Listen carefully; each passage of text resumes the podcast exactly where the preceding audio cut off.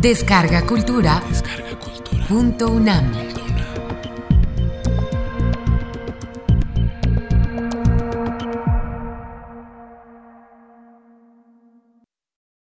Narrativa y cine.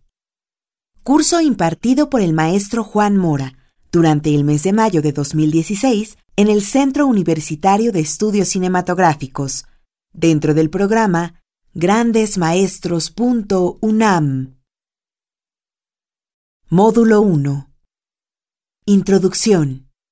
Primera parte. Bienvenidos, gracias por venir. Es un honor realmente y una oportunidad extraordinaria porque en treinta y tantos años de dar clases, pues siempre hablo de cineastas, de corrientes del cine, de aspectos técnicos y nunca hablo de mi trabajo. Así que ahora los voy a martirizar hablando de, mi trabajo un poquito. En la publicidad del, curso apareció una reflexión, más o menos dice que cuando estaba yo en la escuela de Praga estudiando a mis 19, 20 años, un profesor en una clase nos dijo que la dramaturgia griega había surgido a partir de la crítica del mito griego. Y esto es un evento histórico que se da alrededor de entre el siglo IV, III antes de Cristo, en esta época, esta edad de oro de la cultura griega, y curiosamente coincide con una primera pues, revolución científica muy importante. Claro, esa primera revolución científica de los griegos pues acaba relativamente rápido. Todo este tiempo se llama la Edad Media, el oscurantismo de la Edad Media, le dicen. Y después de nuevo en el siglo XVI vuelve una segunda revolución científica que se ha desarrollado de manera ininterrumpida hasta nuestros días. Ahí hay dos ideas que me llaman mucho la atención. Una es el mito que se pierde en los orígenes de la especie humana, o sea que tiene, bueno, supone que los primeros homínidos tienen 3 millones de años más o menos, entonces pueden tener una idea de qué tan antiguos son los mitos, y de una ciencia que tendrá unos 500 años. Son como dos polos. Yo creo que este curso hubiera preferido el título de mitología y cine, o mito y cine, pero la palabra mito en uso popular está como muy, desprestigiada. No me estés contando mitos, es un mitómano. Mito equivale a mentira.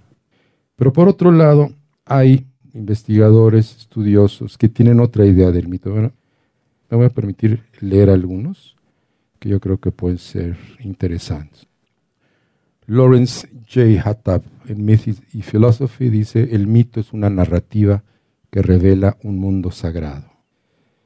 Norman Austin. El mito pretende ofrecer una explicación adecuada de todo, de los elementos y leyes de la naturaleza, de la estructura social, ética y la dinámica de la psique individual.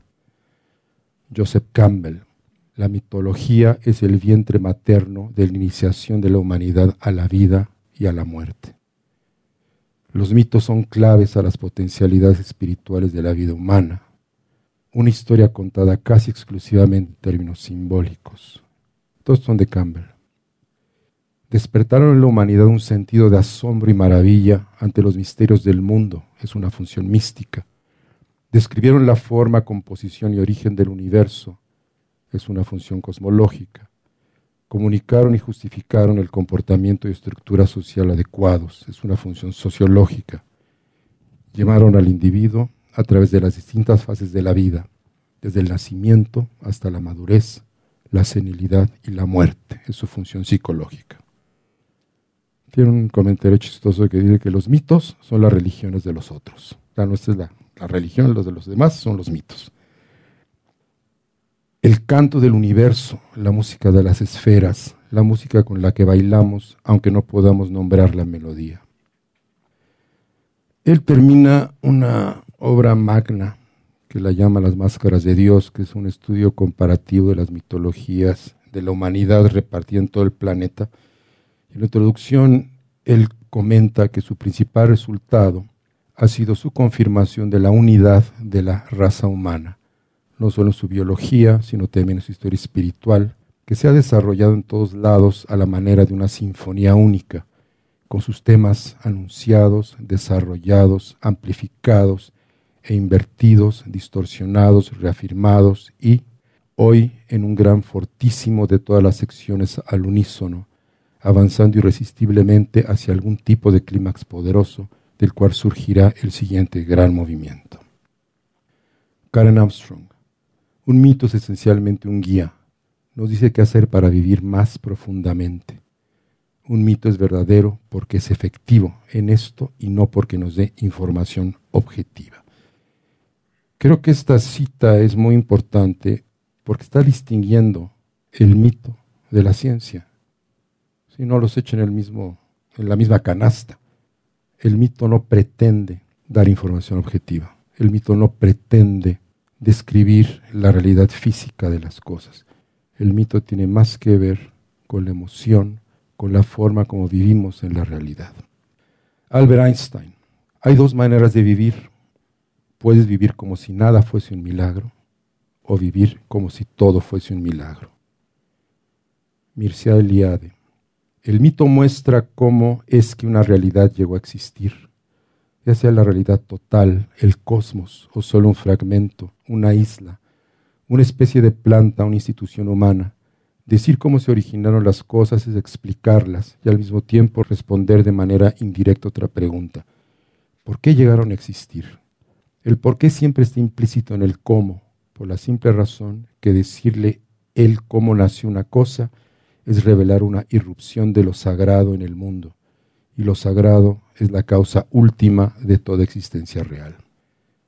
Nuestro queridísimo Sigmund Freud. Parece ser extremadamente posible que los mitos, por ejemplo, son vestigios distorsionados de los deseos fantasías de naciones enteras, los sueños tradicionales de la humanidad joven. Carl Jung. La conclusión que los hacedores de mitos pensaban muy similarmente a como todavía pensamos en los sueños es casi patente. Pero uno debe de colocar una gran interrogación a la afirmación de que los mitos surgen de la vida psíquica infantil, de la raza. Al contrario, son el producto más maduro de esa humanidad joven. La historia que contamos sobre nuestra sabiduría y el medio para transmitirla. Sabiduría es el comportamiento para modular nuestras emociones de manera regular y estable, que se pueda actualizar, en el sentido de propiciar de forma óptima la satisfacción y esperanzas y disminuir la angustia y los terrores, haciendo que nuestro sistema límbico esté en paz. Jordan Peterson. Jordan Peterson publica en 1999 un libro, se llama Mapas de Significado, la arquitectura de las creencias, que describe una teoría racional comprensiva de cómo construimos el significado, representado por el proceso mítico del héroe explorador, y también nos da una manera de interpretar modelos religiosos y míticos de la realidad, presentado de una tal manera que cabe en la comprensión moderna científica de cómo trabaja el cerebro. Sintetiza ideas sacas de la narrativa, la mitología, de la religión, de la literatura, de la filosofía, así como una investigación en la neuropsicología moderna. ¿Por qué menciono este señor psicólogo clínico junguiano, Jordan Peterson, profesor de Harvard de la Universidad de Toronto? Porque para hablar de narrativa me encontré con este texto, después de revisar mucho a los narratólogos, y encontré aquí como una explicación bastante clara de cómo hay una frase de Tolkien que dice que la mente, la narrativa y el cuento surgieron simultáneamente. Eso parece como una frase poética de un escritor, también profesor. Y de repente me encuentro a un psicólogo clínico que plantea de una manera muy, muy sólida un origen fisiológico de la narrativa y del mito el momento que me propongo decir, bueno, si la dramaturgia europea surge del mito europeo, pues la dramaturgia mexicana debería surgir del mito mexicano. Gran pregunta, ¿cuál es el mito mexicano? ¿Dónde está México con sus 52 naciones indígenas? ¿Cuál es nuestro mito? Entonces yo me fui derechito, pues yo soy el del DF, pues me fui a los aztecas. dije, ¿cuáles son los mitos de los aztecas? Pues los mitos nahuas. Y empecé a clavarme los mitos nahuas, encontré varios que me llamaban mucho la atención, sobre todo los mitos cosmogónicos. El de los cinco soles, no sé si lo conocen. Supone que es una historia de la creación del universo, en la cual se lleva a cabo un ciclo. En cada ciclo uno de los dioses se transforma en Dios crea una humanidad y los otros dos dioses se pelean entre ellos y logran la destrucción de su humanidad.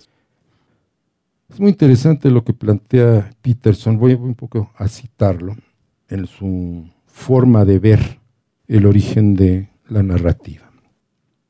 Adentro de nuestra cabeza tenemos un cerebro que los fisiólogos dividen básicamente en tres partes. En un sistema muy antiguo, el sistema límbico, formado básicamente por estructuras que son el hipotálamo, el tálamo, la amígdala, el hipocampo. Esas estructuras, Peterson nos dice, las compartimos con los primeros anfibios que salieron del mar.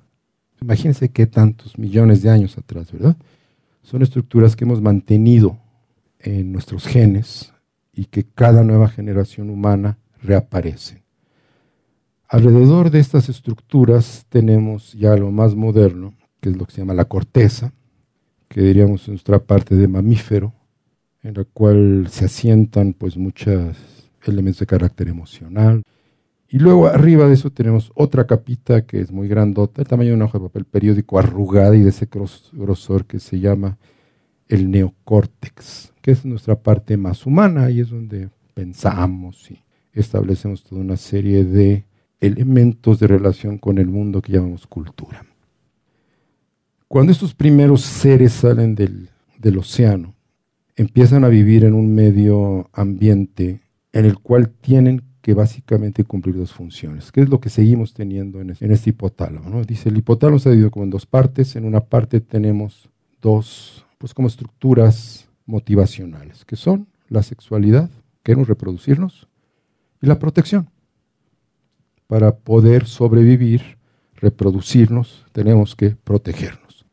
Y la otra mitad del hipotálamo tiene lo que se llama las estructuras de exploración. Para poder reproducirnos y protegernos, tenemos que explorar el medio ambiente. Tomemos un ejemplo. Los primeros mamíferos, supuestamente convivieron con los dinosaurios. Ahí están en su cuevita y quieren comer algo. Quieren un plátano. Entonces sale el changuito ahí de, su cuevita, de su arbolito, ve el plátano y se va, corriendo a comer. Y viene un dinosaurio y se lo come, ¡pum! No sobrevivió. Entonces pasan generaciones donde esos changuitos tienen que aprender que si van a ir a buscar un plátano, lo primero que tienen que hacer es investigar si no hay dinosaurios por ahí. Saca la cabecita, no se mueve para que el dinosaurio no lo vea mueve los ojitos y dice, no hay dinosaurio, puedo ir por mi platanito. Da tres pasos y ¡pum! come un dinosaurio. Dice, no, pues no. El siguiente sale. Este no solamente mira si hay o no hay dinosaurio, no solamente desarrolla la atención, sino desarrolla también una proyección al futuro. Quizá no hay uno acá, pero a lo mejor hay uno allá. Y si yo avanzo, me va a comer. ¿Qué está haciendo?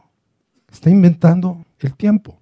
No es el momento de ahorita el que importa, sino lo que puede pasar. ¿Y qué hay en el límite del tiempo? Pues que lo come el dinosaurio, la muerte.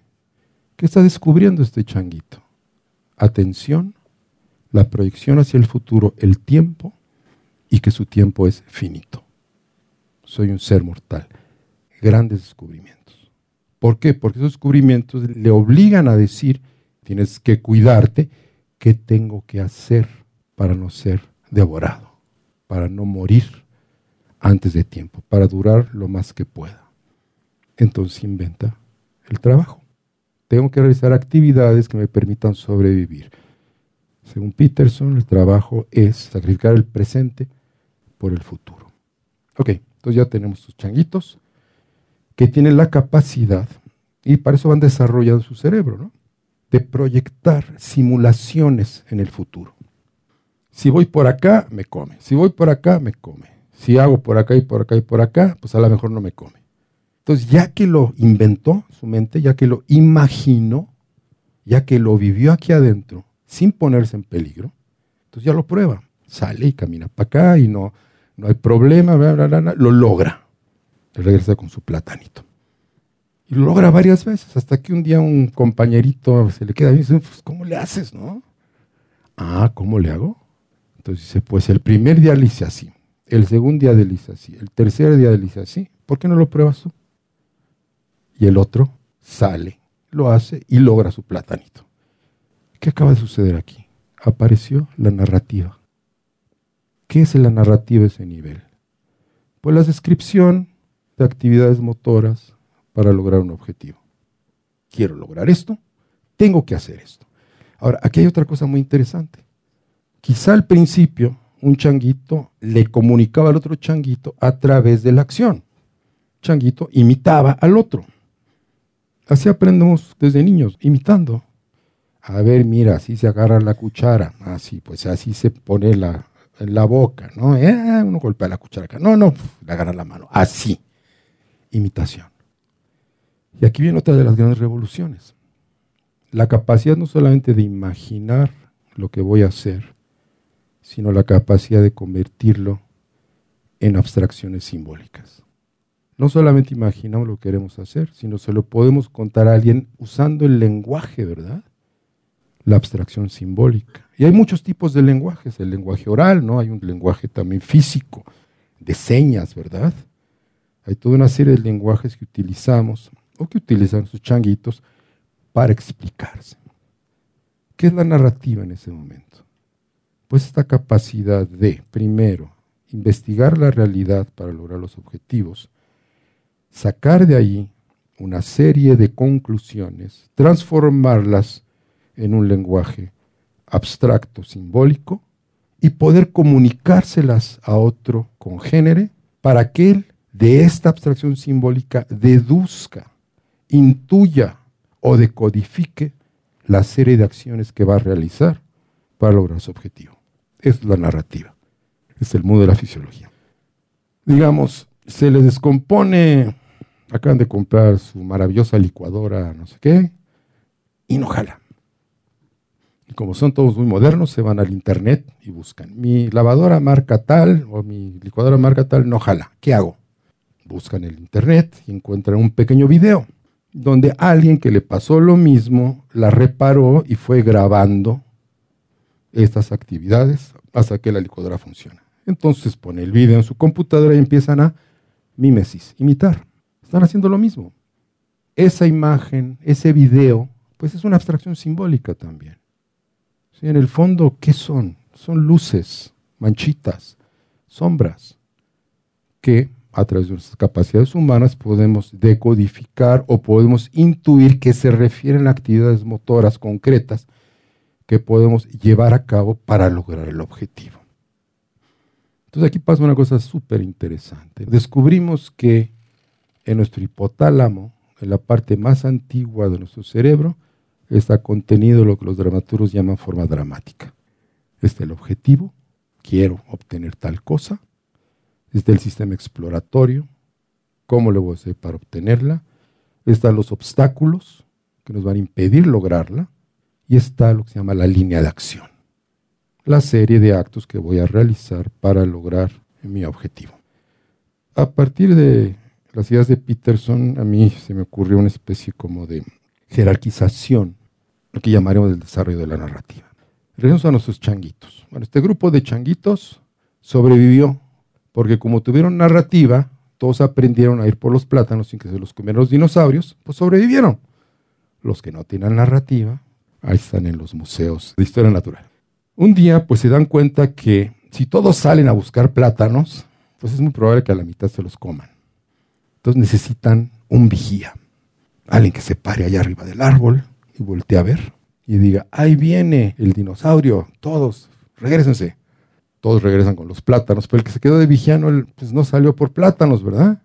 Entonces dice, bueno, oigan, pues compartan, ¿no? Este, si, si no, pues yo no la voy a hacer de vigía, se los va a comer los dinosaurios. Entonces sientan todos a la mesa y reparten la comida. Somos el único animal que sienta a la mesa y come en grupo Y todos nos vigilamos a ver que no coman más unos que otros, ¿verdad? A ver, no agarras más piezas de pan, esas tortillas, hay que repartir. Miren qué antiguo es esa idea de repartir la comida, comer en conjunto y dividir el trabajo. La narración permite eso, permite que empiece a estructurarse una sociedad, una cultura humana. Entonces esta idea de Tolkien no es tan jala de los pelos. Si realmente el lenguaje, la narrativa, las historias, desde la mente surgen de una manera simultánea. Entonces pasamos de generación en generación. La primera generación que descubre algunas maneras de las cosas le cuenta a sus descendientes qué fue lo que aprendió. Entonces estos descendientes pues reciben muchas versiones, ¿verdad? Lo que hizo el abuelo tal, lo que hizo el abuelo B, el abuelo C, el abuelo D. Y entonces dicen, bueno, ¿qué tal si combinamos todos estos métodos de conseguir plátanos agarrando lo mejor de cada uno de ellos? Entonces, eso ya no es una narrativa, es una descripción de las acciones. Es una especie de síntesis. A eso yo lo voy a llamar historia. La historia es una síntesis de las acciones más efectivas para lograr un objetivo dado. Entonces sigue pasando el tiempo, ya no, pues es que la combinación de historias me da esta síntesis, que es mi historia. Mi historia personal, la historia de mi grupo, de mi familia, y es la historia buena. Ahora, el grupo de al lado tiene su historia, ¿verdad? Que no es la mía. Yo sé que la mía funciona. La de ellos, eso es un mito. La religión de los otros, esa no sirve. Y si uno de ellos se mete en mi mundo y me trata de cambiar la mía, me va a echar a perder mi sistema. Por lo tanto, él no entra a mi mundo. ¿Y qué hago con los de junto? Pues me alejo de ellos, ¿verdad? y me alejo de ellos y voy al norte de África y luego cruzo y me, meto a, Europa y luego me voy para Asia y luego cruzo el estrecho de Bering y de repente ya estoy poblando toda América y de repente ya no hay para dónde ir, ¿verdad? No, que vamos a la luna y que a Marte y que no, está carísimo, ¿cómo vamos a hacer eso, no? Y de repente nos vemos forzados a convivir con los otros grupos humanos, cada uno de los cuales tiene su historia, ¿verdad? Y una historia se llamará judaísmo, otra se llamará el islam, otra historia se llamará cristianismo. Y los de junto no tienen la razón, yo soy el que la tiene, ¿verdad? Me pasó eso en el pueblo de Milpalta. Cuando estaba haciendo retorno a Aztlán, quería hacer la película en Náhuatl. Entonces fui a trabajar con Nahuatlatos allá. Y decían que los del pueblo de junto lo hablan mal. Los me pasó en la zona purépecha. Los pueblos alrededor del lago, pues el de junto lo habla mal. Nadie lo habla bien, más que nosotros. Lo mismo, es la historia. Nuestra historia es la buena, la de los otros no. La historia de los gringos es la buena. La historia de los europeos es la buena. La historia de los japoneses es la buena. La historia de los hindúes es la buena. ¿Cuál es la buena? Todos son sistemas para sobrevivir.